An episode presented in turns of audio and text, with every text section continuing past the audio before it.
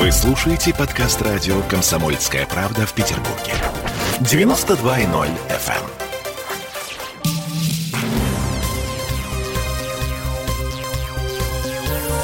Темы дня.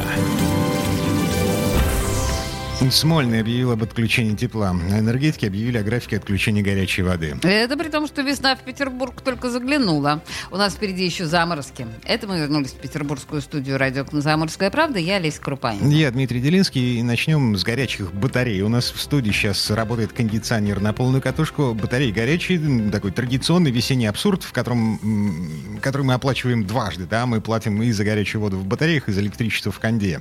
Когда это закончится? В комитете по энергетике энергетики снова говорят, что нужно подождать. Среднесуточная температура должна превышать плюс 8 градусов в течение 5 дней. Эм, другой вариант синоптики пообещают резкое и продолжительное потепление. Ну, вот что обещают синоптики. Михаил Леус из Центра погоды ФОБУС.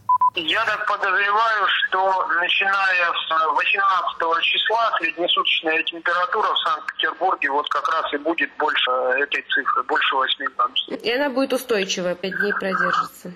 Ну, в 20 числах э, апреля, ну вот где-нибудь на день рождения дедушки Ленина или на следующий день, э, ваши коммунальщики будут иметь полное право отключить отопление в связи с тем, что этот факт случится. То есть в течение пяти дней температура будет среднесуточная выше плюс 8 градусов. Вот. Ну и далее как-то там уже больших возвратов холодов не видно, с одной стороны, а с другой стороны и жары тоже не особо видно.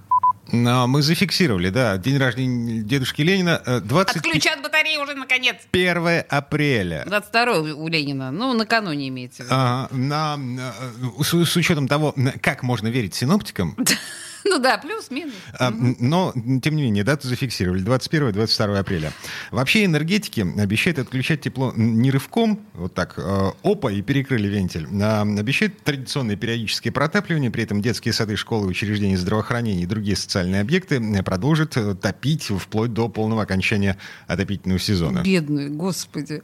Да, и вот что заявили нам в пресс-службе крупнейшего в Петербурге поставщика тепла предприятия ГУПТЕК. Это по поводу того, что с этим делать? Э, с теплом. С горячими батареями. Переход на периодическое протапливание произойдет после выпуска распоряжения от Комитета по энергетике. Они ориентируются, в свою очередь, тоже на температуру за окном, там, течение пяти дней должно быть среднесуточная плюс 8 градусов. То есть пока они вам отмашку не дадут, вы не сможете? По доброй воле нет, да, мы не сможем, но э, с своей стороны жилищники, то есть они могут регулировать на входе в дом температуру, то есть они могут, грубо говоря, прокручивать вентили своем подвале дома, если поступают жалобы от жильцов. Ага. А что делать? Вот как, какой механизм? Куда... Вы обращаетесь в свою управляющую компанию и просите как-то отрегулировать температуру. Управляющая компания вообще должна быть сама заинтересована в этом, потому что жильцы и управляющая компания платят за отопление, которое поступило в дом, только за него. То есть, соответственно, если они уменьшили подачу, уменьшилось, как, уменьшился объем теплоносителя, меньше люди заплатили. Поэтому, если управляющая компания отвечает вам, что они ничего не могут сделать, это не в их силах, они в этом не заинтересованы, но это не совсем так, даже совсем не так. Ну, то есть вы поняли, да? Отрываем пятую точку от дивана эм, и некоторым образом идем в управляющую компанию, пишем заявление о том, что в доме слишком жарко. И соседей берем с собой. А чем больше таких заявлений будет, тем меньше будет сумма в платежке на следующий месяц. Тем временем появились графики отключения горячей воды будущим летом. А, тоже предприятие ГУПТЕК собирается проводить гидравлические испытания теплосети в период с 11 мая по 23 августа. Конкретные даты для своего дома можно найти на официальном сайте ГУПТЕК. Ну, то есть там, да. Я нашла уже свои. Большая раз... Когда у тебя?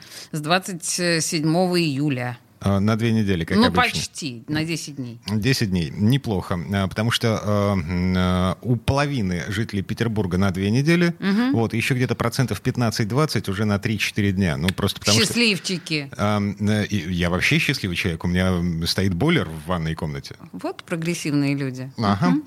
Теперь по поводу троп. Помните, в понедельник у торгово-развлекательного комплекса «Меркурий» открылся такой портал ВАТ, э, в который ушли три машины, припаркованные прямо в метрах в метров трех или пяти от стены этого ТРК «Меркурий».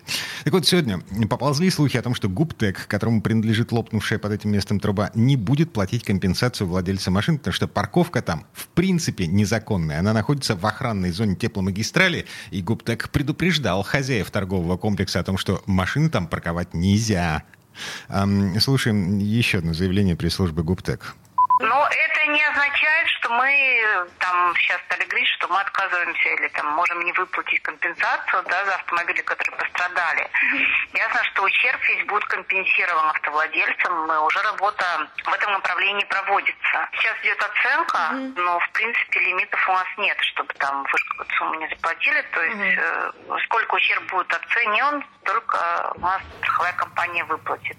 Ну окей, ответственность энергетиков за такие случаи застрахована при любом раскладе. Машина провалилась в яму с горячей водой, владелец получит деньги вне зависимости от того, где, собственно, эта труба прорвана, где эта яма.